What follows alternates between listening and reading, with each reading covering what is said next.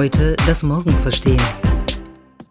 Für sagenhafte 69,3 Millionen US-Dollar wurde Anfang März beim traditionsreichen Auktionshaus Christie's ein digitales Kunstwerk versteigert. Das Werk Every Days, The First 5000 Days des Künstlers Beeple ist eine hochauflösende Collage aus 5000 Werken, die Mike Winkelmann alias Beeple im Laufe der vergangenen Jahre frei zugänglich auf seinem Tumblr-Blog postete. Christie's zufolge machte der Erlös des Werkes Beeple mit einem Schlag zu einem der drei wertvollsten lebenden Künstler. Knapp 70 Millionen Dollar für eine JPEG-Datei, wie wir sie tausendfach auf unserem Smartphone haben? Wie kann das denn sein? So that's the thing that's sort of like hard to grasp about this is it's sort of up to the rule. There are no rules because it's like art.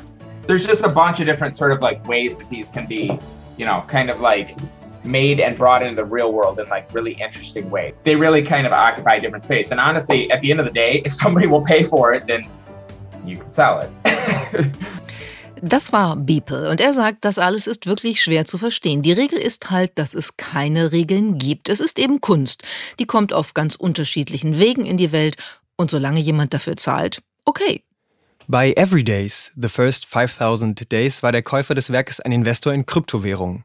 Er erstand die Bilddatei in Form eines NFT, eines Non-Fungible Token. Was sind diese NFTs? Ein Hype oder die Neuerfindung der Kunst im Digitalen? Wie funktioniert die Technologie und welche Rolle können NFTs künftig spielen? Darüber möchten wir heute sprechen. Wir, das sind Finn und Miriam. Ja, wir haben heute gleich zwei Neuerungen. Einmal sind das die NFTs, über die wir reden wollen. Und zum anderen ist das Finn, den ihr gerade gehört habt. Finn ist nämlich neu bei uns im Team und unterstützt uns in unseren journalistischen Angeboten. Er ist sozusagen ein neues Team-Token. Einzigartig und wertvoll. Und das ist sein erster Podcast, also Be kind and gentle to him. Bevor wir einsteigen, möchten wir gerne auf unser Event Morals and Machines hinweisen. Wir leben in einer Zeit der starken Wechselwirkungen zwischen Mensch und Maschine. Die Technologien, die wir schaffen, beeinflussen wiederum unsere Entwicklung individuell, organisationell und gesellschaftlich. Wie kann diese hybride Evolution gelingen? Welche Gestaltungsmöglichkeiten und Verhaltensweisen müssen wir dafür erforschen und erproben? Bei Morals and Machines Hybrid Evolution am 9. Juni in Dresden treffen Wirtschaft, Politik und Wissenschaft auf ExpertInnen aus der Gesellschaft und diskutieren mit uns. Mehr Informationen findet ihr auf morals-machines.com.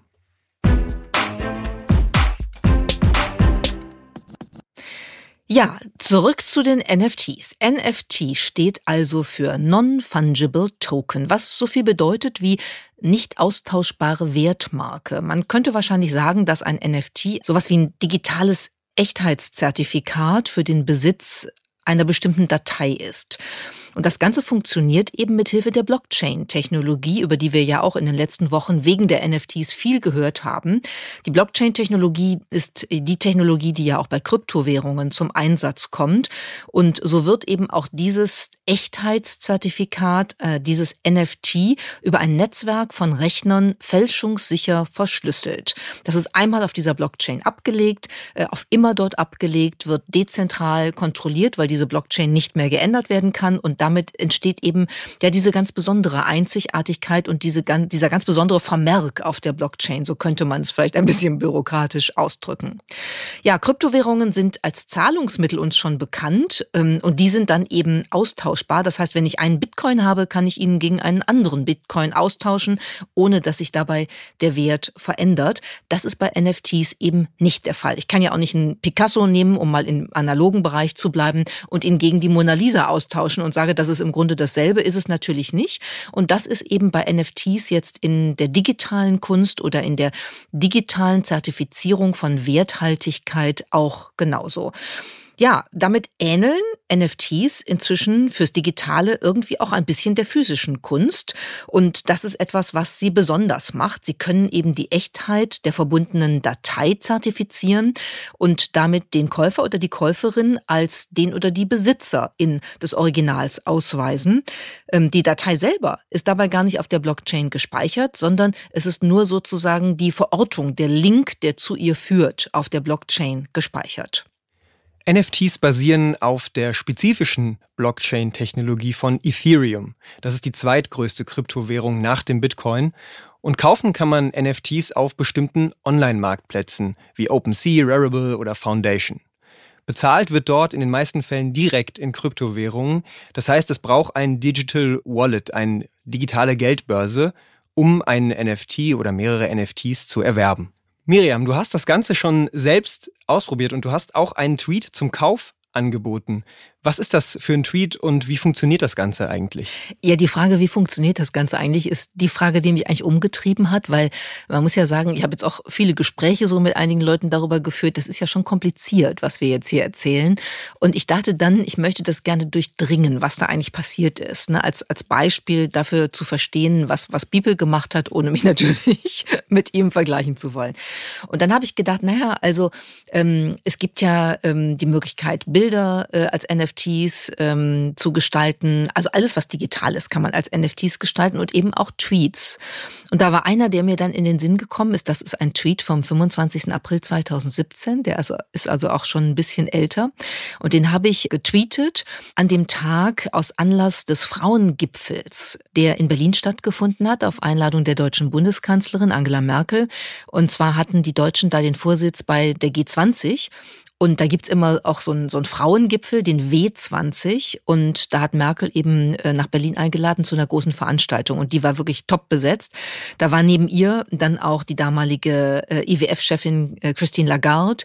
Da war die niederländische Königin Maxima. Da war Kanadas Außenministerin Christa Freeland. Und da war Ivanka Trump, die Tochter von Donald Trump. Das war ihr erster Besuch in Deutschland. Hat einen Riesenaufruhr verursacht. Ich habe den ganzen Tag nur nass geschwitzt verbracht, weil alles wirklich sehr aufregend und anstrengend war.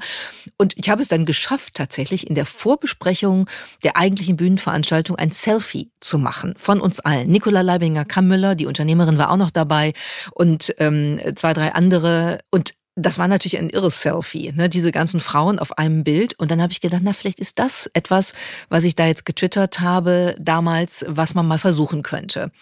Und das hat dann durchaus äh, sich als kompliziert äh, dargestellt, weil es fing schon damit an, dass ich gar kein Digital Wallet hatte. Und das braucht man ja, weil du musst ja irgendwie die Zahlungsströme abwickeln können. Und dann habe ich mich halt äh, schlau gemacht und habe geguckt, was brauche ich da jetzt? Und das meistgenutzte ist eben MetaMask. Das ist so eine Browser-Extension, die man relativ einfach installieren kann. Die hat so einen kleinen Fuchs als Zeichen, irgendwie ganz niedlich. Und der, äh, dieses Zeichen siehst du dann eben auch auf ähm, äh, deiner Leiste oben äh, im Browser und das kann man dann einfach benutzen und kann da eben dann Ethereum einlegen und damit dann auch bezahlen. Aber diese MetaMask-Extension ist auch dazu da, dass man sich wirklich registrieren kann. Bei den Plattformen, die du, Finn, eben schon erwähnt hast. Ne? Ob das OpenSea, ob das Foundation, ob das Valuables ist.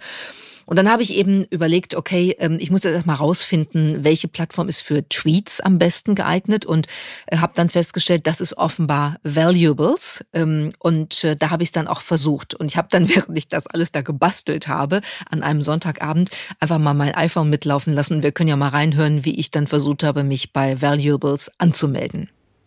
Wichtigste Frage ist jetzt natürlich, wo kann ich denn meinen Tweet, den ich anbieten möchte, überhaupt äh, zum, zum Kaufen anbieten?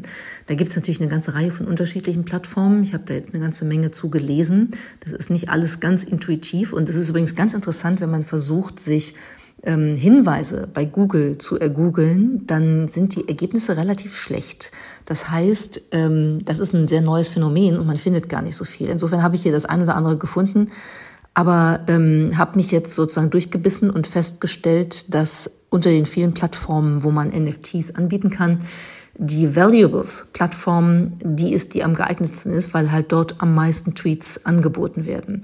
Und ähm, ja, da erstelle ich mir jetzt einen Account und ähm, gucke mal so ein bisschen, was ich da alles eingeben muss. Das ist eigentlich gar nicht so kompliziert.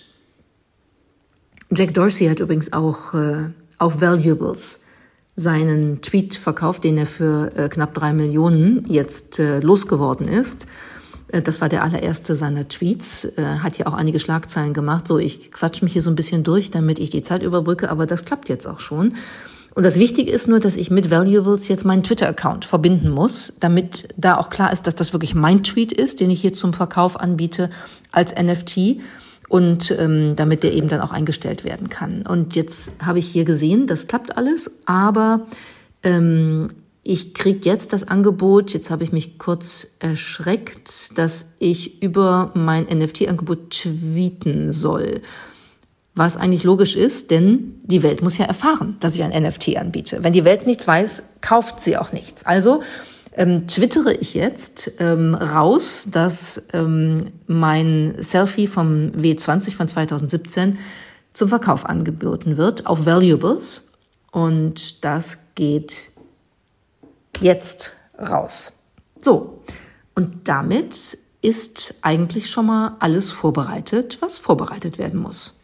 Ja, super spannend. Also du bist sozusagen in das Selbstexperiment gegangen und ähm, versuchst jetzt, ja, kann man das vielleicht sagen, dass das deutsche empowernde Pendant des Oscar-Selfies gerade den Tweet dazu ähm, zu versteigern?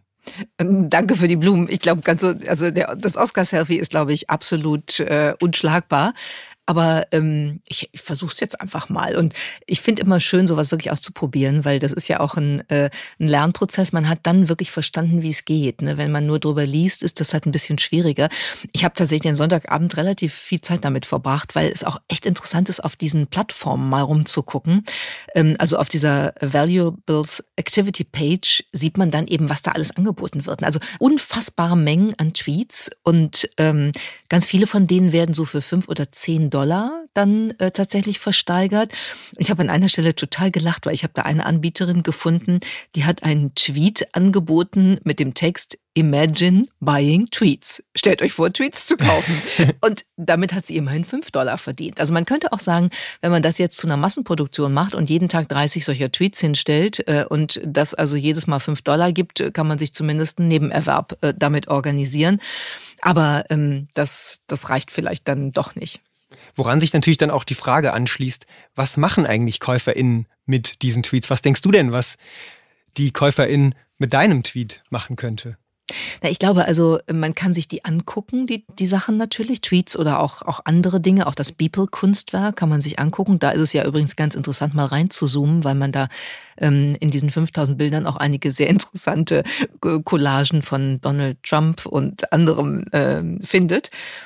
Und ich habe schon auch ein bisschen das Gefühl, dass viele erwarten, dass sie einen richtigen Hit gelandet haben, ähm, der jetzt noch nicht sich manifestiert, der aber irgendwann mal deutlich wird und irgendwann dann unheimlich im Wert steigert. Man kann das ja weiterverkaufen. Üblicherweise kriegt der oder diejenige, der oder die das eingestellt hat und dann wirklich verkauft hat, dann immer noch einen gewissen Prozentsatz davon. Das ist auch ein bisschen übrigens anders als in der physischen Kunst. Ähm, aber das ist so ein bisschen auch ein spekulativer Markt, der da gerade entsteht und wir sind ganz am Anfang. Deshalb lohnt sich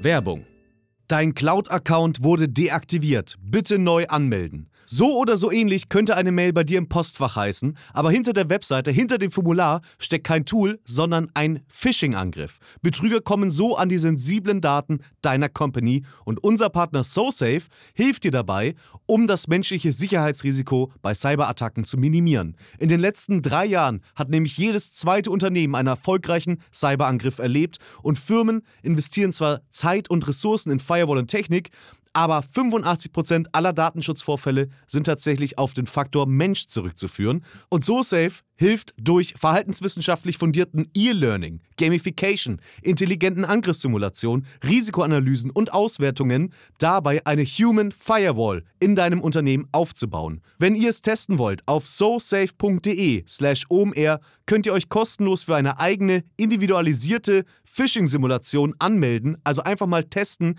wie eure Klickrate im Unternehmen wäre auf solche Mails. Bisherige Unternehmen hatten da zum Beispiel 30 Prozent. Ihr könnt gucken, ob euer Unternehmen über- oder unterbietet. Alle Infos auf sosafe.de/omr. Werbung Ende. Das zu beobachten. Und wie hat sich das für dich angefühlt, dein sozusagen geistiges äh, Eigentum zum Verkauf anzubieten? Ich habe tatsächlich so da erstmal gar nicht drüber nachgedacht. Ich war einfach nur neugierig und wollte ausprobieren, was passiert jetzt. Also eher so ein bisschen wie so ein Spielkind, äh, mal probieren, was da jetzt, was da jetzt läuft und was da geht. Ich habe aber im Zuge der, der Beschäftigung mit NFTs dann schon mal darüber nachgedacht, was ist das jetzt eigentlich? Und äh, das fand ich dann sehr spannend zu sehen, dass hier eigentlich sowas wie eine Werthaltigkeit jetzt so langsam in der Wahrnehmung äh, wieder äh, implementiert wird. Ne? Also wir, wir lernen gerade neu oder anders, wie man mit digitalen Werken umgehen kann, die bisher ja nicht so richtig gut funktioniert haben in der Kunst oder auch ansonsten. Und das finde ich schon ziemlich spannend. Da habe ich es auch angefangen, drüber nachzudenken. Ja, und vielleicht verlinken wir einfach mal den Tweet, den du anbietest, auch in den Show Notes zu dieser Folge. Das machen wir. Vielleicht kriege ich dann doch noch 62 Millionen dafür. Ja, wer, wer, weiß, 62 Millionen, das ist eine ganz schöne Hausnummer und zeigt, der Hype war in den letzten Monaten real. Das hast du gerade schon angesprochen mit dem ersten Tweet, den der Mitgründer von Twitter, Jack Dorsey, für 2,9 Millionen US-Dollar letztlich versteigert hat. Aber auch die NFTs von großen MusikkünstlerInnen wie Grimes oder Kings of Lean erzielten Millionenbeträge. Und das ist ja vor allem auch in den Zeiten von abgesagten Konzerten eigentlich eine spannende neue Perspektive, speziell für MusikkünstlerInnen. Ja, und die US-amerikanische Profi-Basketballliga, die NBA National Basketball Association, die hat in den vergangenen Monaten Highlight-Videos ihrer Basketballstars versteigert als digitale Sammelkarten und nahm mit ihren Top-Shots seitdem fast 500 Millionen US-Dollar ein. Und damit nicht genug, NFTs kaperten sogar die Metaebene der Kunst- und Netzdiskurse und erlösten selbst dort Beträge zum Augenwischen. Der New York Times-Kolumnist Kevin Roos machte seine Kolumne über NFTs kurzhand selbst zum NFT. Ein Bild seiner Times-Kolumne wurde letztlich für 560.000 US-Dollar versteigert.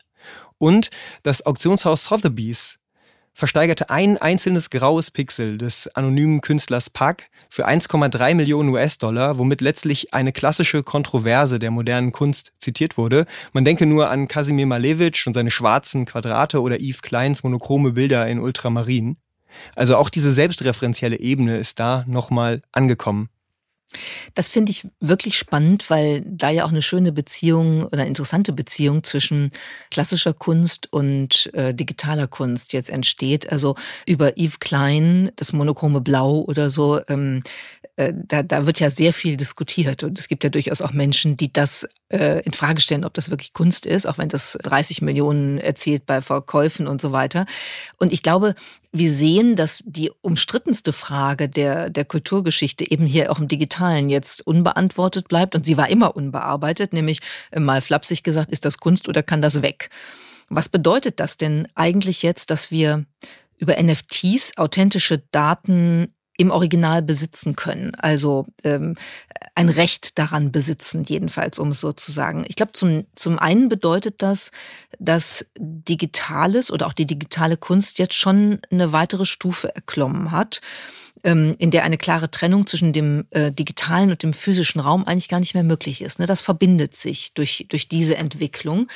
Und das Digitale ist ja längst Teil in allem unserer Lebensrealität geworden und eignet sich dann jetzt Schritt für Schritt eben auch ideelle Werte an. Und im Falle von NFTs äh, sind das sicher in erster Linie die Echtheit, ähm, die Authentizität und damit eben auch die Einzigartigkeit. Und das hatten wir vorher tatsächlich in der digitalen Kunst nicht. Ich habe mich erinnert ähm, an einen Aufsatz, den ich in meinem Studium schon gelesen habe, des, des deutschen Philosophen Walter Benjamin. Der hat 1935 ein, ein Essay geschrieben über das Kunstwerk im Zeitalter seiner technischen Reproduzierbarkeit und ähm, hat dann immer davon gesprochen, dass die Kunst ähm, der Aura verlustig geht wenn sie reproduzierbar ist. Also die Aura, das hat er so beschrieben als Unnahbarkeit, als Echtheit, als Einmaligkeit und hat gesagt, na, wenn man das eben reproduzieren kann, dann ist das einfach weg. Und ähm, ich finde, man kann darüber sowieso diskutieren, ob er da recht hatte. Ne? Das hat auch eine, eine ziemlich kulturpessimistische Anmutung, die These, die er da in seinem Essay ähm, vertritt.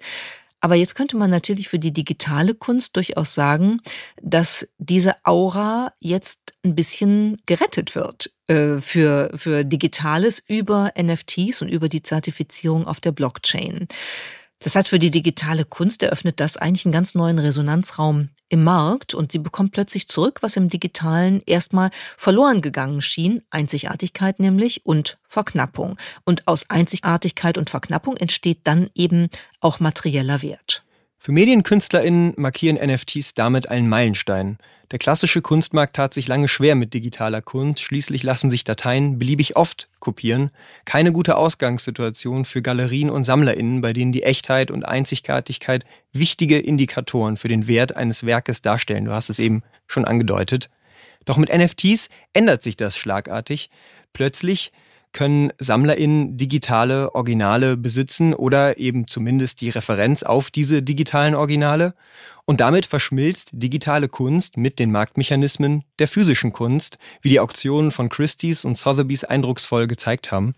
Und auch 3D- und Coding-Artists können mit ihren Werken tatsächlich Geld verdienen. My understanding is that that is how a painting works too.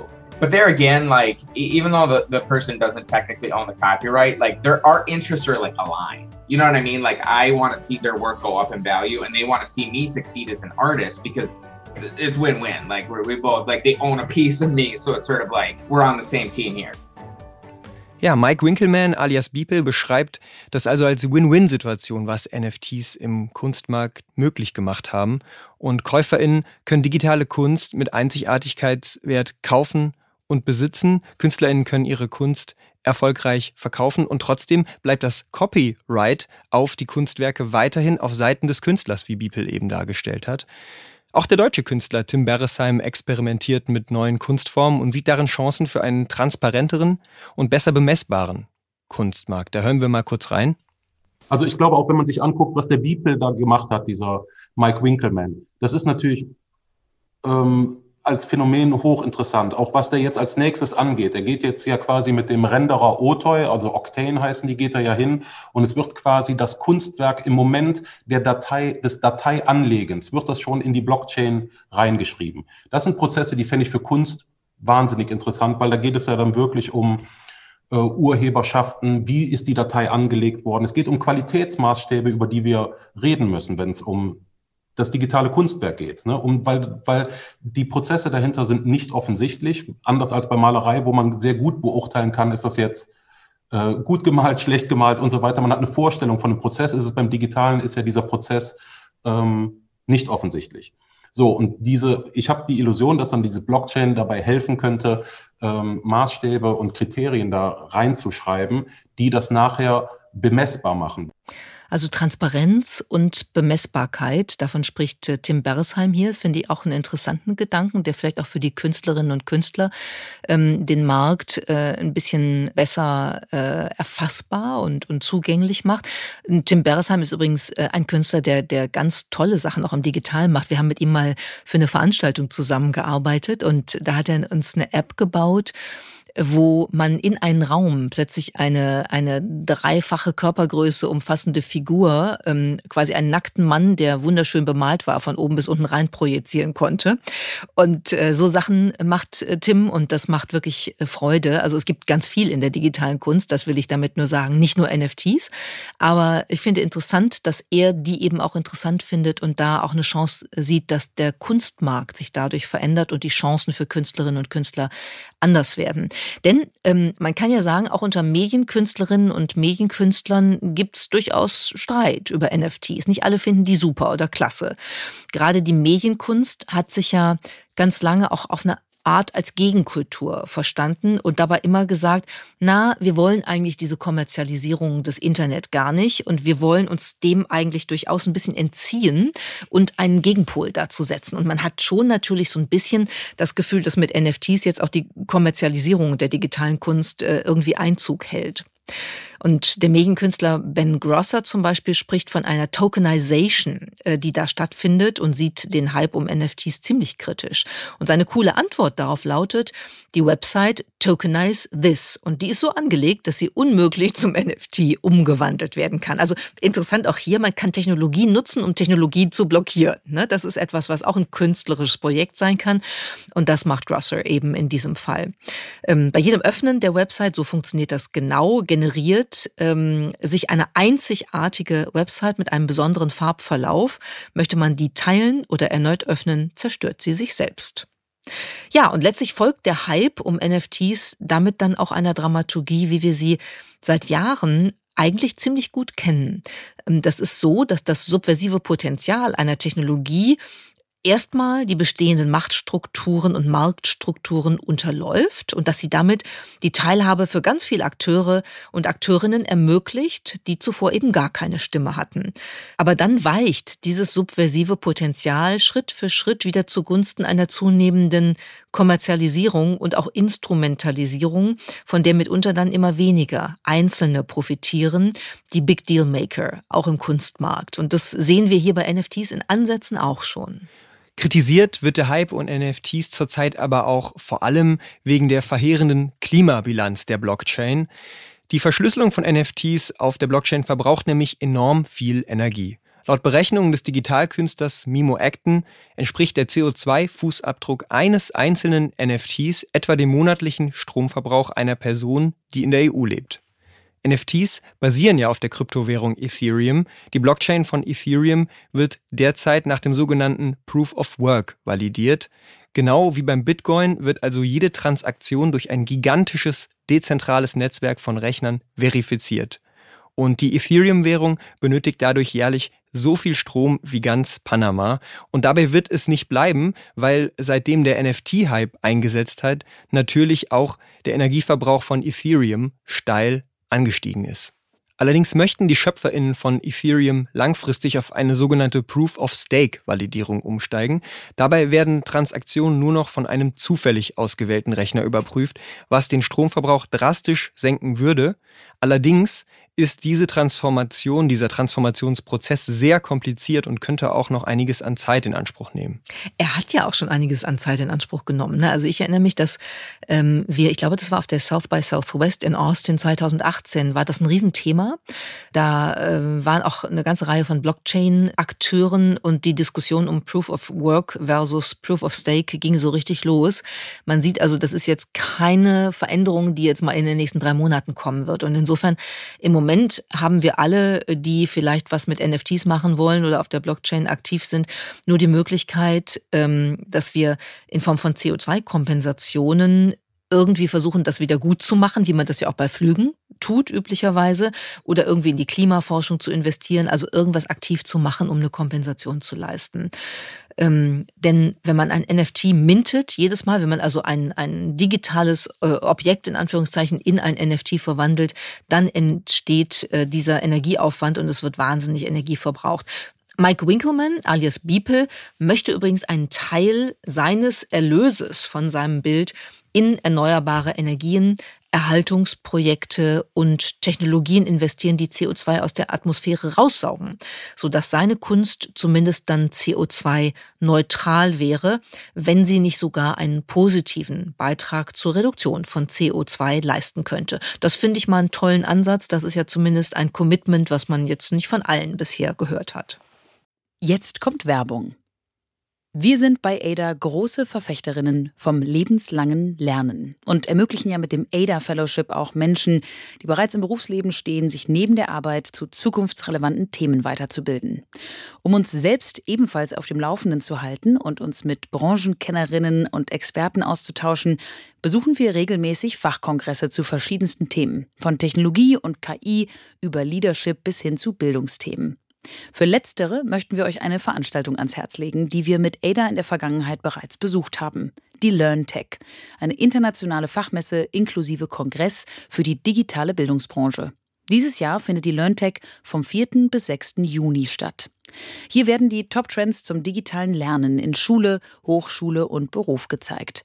Mehr als 400 nationale und internationale Unternehmen zeigen die neuesten technologischen Lösungen und Technologietrends wie Metaverse und KI und ihre Chancen und Einsatzmöglichkeiten für die Bildung. Ihr könnt sogar vor Ort einiges selbst ausprobieren und erleben. Auf dem begleitenden Fachkongress diskutieren hochqualifizierte internationale Expertinnen und Experten aus der Bildungswirtschaft und Wissenschaft aktuelle Themen und stellen Lösungsvorschläge vor. Mit dem Rabattcode minus 20 erhaltet ihr 20 Euro Rabatt auf alle Messetickets. Also, sichert euch jetzt euer reduziertes Ticket für die LearnTech 2024 vom 4. bis 6. Juni. Das war Werbung. Ja, und damit hängt die Zukunft von NFTs eigentlich letztlich an dem Schicksal der Blockchain selbst.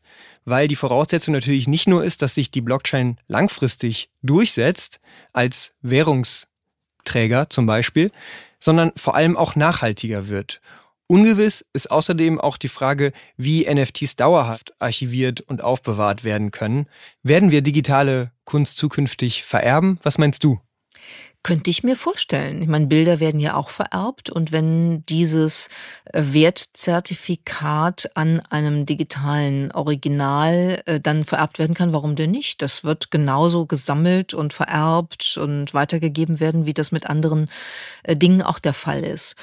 Ich glaube ja, dass wir dass wir vielleicht auch ähm, ein Stück über die Kunstszene noch hinausschauen können, weil NFTs ja insgesamt schon irgendwie verändern oder sogar revolutionieren, wie wir bestimmte Eigentumsansprüche oder Besitzansprüche besser gesagt garantieren.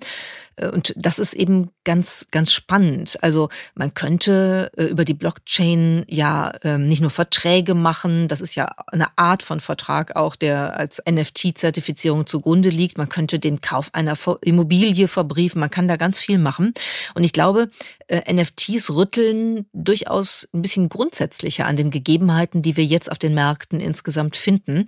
Und Besitz ist da ein wesentliches Momentum. Ich erinnere mich an den Vordenker Jeremy Rifkin, der schon vor vielen Jahren ähm, gesagt hat, na Besitz, das ist jetzt fürs Geschichtsbuch. Besitzen will keiner mehr was. Ja, wir sind jetzt im Zeitalter des Zugangs, ähm, des, des Access angelangt. Und ich glaube, das war eine interessante These damals, sie ist intensiv diskutiert worden, aber Fakt ist mal, dass Menschen es durchaus mögen, wenn sie Besitz an etwas haben können. Und sie mögen es manchmal gar nicht, wenn dieser Besitz sich im digitalen total verflüchtigt. Und insofern glaube ich, dass Rechte an materiellen Werten ebenso wie an immateriellen Werten auch heute in unserer Wirtschaft durchaus äh, zum dazugehören, dass sie auch Teil des wirtschaftlichen Erfolges sind. Und sie zahlen auch als symbolischer Wert dann auf das soziale Kapital ein, das ein Mensch akkumuliert und möglicherweise dann eben Stichwort 69 Millionen auch auf das finanzielle Kapital, was dazugehört.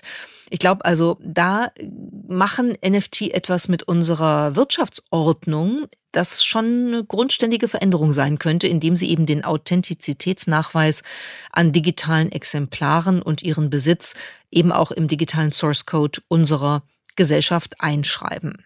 Ja, und wenn man das äh, nochmal einen Schritt weiter denkt, dann könnte man sich natürlich auch denken, dass es eines Tages möglich ist, das Intimste und Einzigartigste, was wir an Menschen an Informationen zu bieten haben, auf der Blockchain abzuspeichern äh, über NFTs, nämlich unsere DNA. So könnten DNA-Sequenzen fälschungssicher verschlüsselt werden und damit sichergestellt werden, dass wir selbst über unsere originalen Erbinformationen verfügen.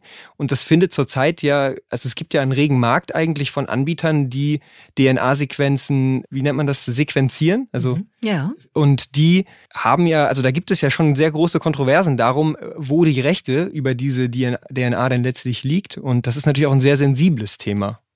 Das ist auch ein spannendes Thema. Man könnte sich sogar vorstellen, dass man seine DNA in einem bestimmten Alter, zum Beispiel wenn man volljährig wird mit 18, dann als NFT auf die Blockchain legt. Ja, und wenn wir uns mal ein paar Jahrzehnte in die Zukunft beamen, dann haben wir ja die jetzt schon existierende Technologie CRISPR, die Genschere, und damit kann man ja die DNA, auch die menschliche Keimbahn verändern, wie das ein chinesischer Forscher an einem Zwillingspaar ähm, gemacht hat. Und dann könnte man sozusagen die Geschichte des Menschen in unterschiedlichen DNA-Evolutionsstufen jeweils als NFT ablegen.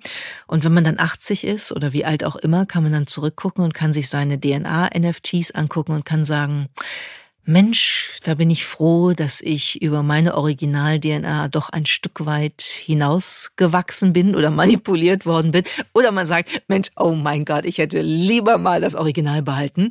Das gibt's jetzt nur noch als NFT. Schade eigentlich. Ja, und es muss ja auch nicht gleich heißen, dass man seine eigene Erbinformation komplett veräußert, wie das der Genetiker und Harvard-Professor George Church gemacht hat. Der hat nämlich seine DNA zuletzt wirklich als NFT zum Kauf angeboten. Church ist ja immer relativ äh, weit vorne mit solchen Dingen. Der möchte ja auch genetisch Menschen koppeln über eine Dating-App, die auf Genanalysen basiert. Das hatten wir hier im Podcast auch schon mal. Verrückt, ja. Ich glaube, ähm, er hat es selber in einem Interview so ein bisschen so dargestellt, als sei das so, ein, so eine Idee seiner MitarbeiterInnen gewesen, um dem Ganzen nochmal ein bisschen Aufmerksamkeit zu schenken. Aber das ist ja doch ein sehr radikaler Schritt für ein bisschen Aufmerksamkeit.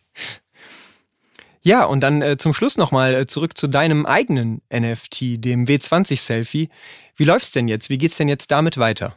Ah, seufzt, ja. Also bis äh, zu den 69 Millionen muss ich sehr lange noch warten und ich glaube nicht, dass sie jemals kommen werden. War aber auch gar nicht die Intention äh, des Ganzen, sondern es war wirklich ein kleines Experiment. Aber ich muss zugeben, im Moment läuft es noch schleppend. Es gibt tatsächlich ein Gebot auf meinen Tweet. Äh, das ist das Gebot einer sehr treuen Hörerin dieses Podcasts. Anja hat neun US-Dollar geboten und das Gebot hätte ich jetzt annehmen können, muss ich nur auf Accept klicken. Aber ich dachte dann auch, nö, warte mal, ich möchte, möchte das noch ein bisschen beobachten ähm, und möchte mal sehen, wie sich das weiterentwickelt und was daraus wird. Was ich aber wirklich interessant und, und spannend und auch sehr wichtig für alle, die sich da engagieren wollen, fand, ist, was Anja uns geschrieben hat dazu, zu ihrem kleinen Abenteuer auf diesen Tweet auf der Plattform Valuables zu bieten. Sie hat nämlich geschrieben, ursprünglich Ursprünglich wollte ich 50 Dollar auf den Tweet bieten, hatte aber kein Metamask Wallet, das man benötigt. Ich habe nur Coinbase und BitPay. Also habe ich mich beim Metamask registriert, habe es aber nicht geschafft, meine Kreditkarte zu verknüpfen, konnte also nichts kaufen. Daher habe ich im Coinbase Wallet für 50 Dollar Bitcoins in Ethereum getauscht und dann an Metamask gesendet. Das Ganze kostete 10 Dollar Transaktionsgebühren.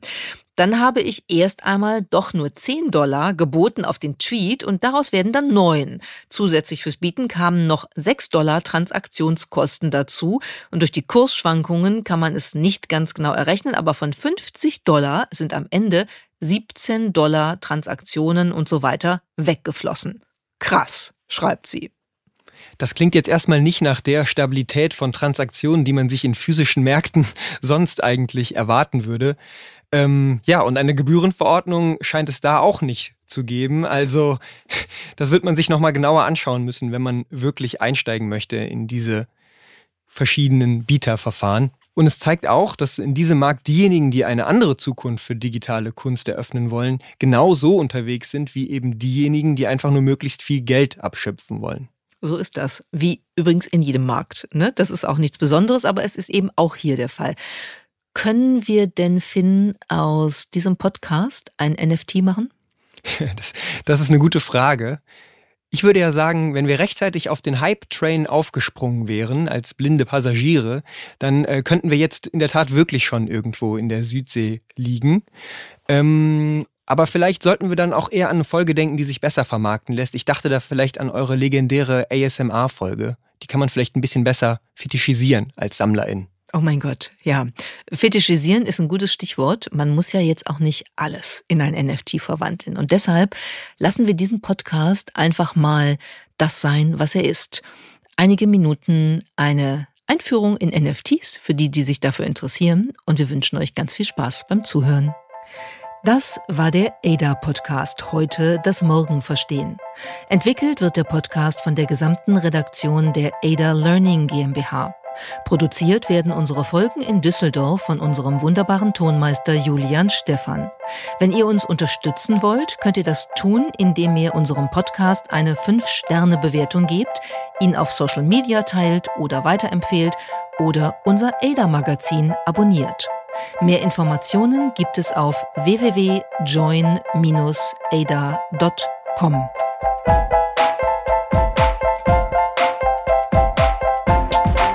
Ada.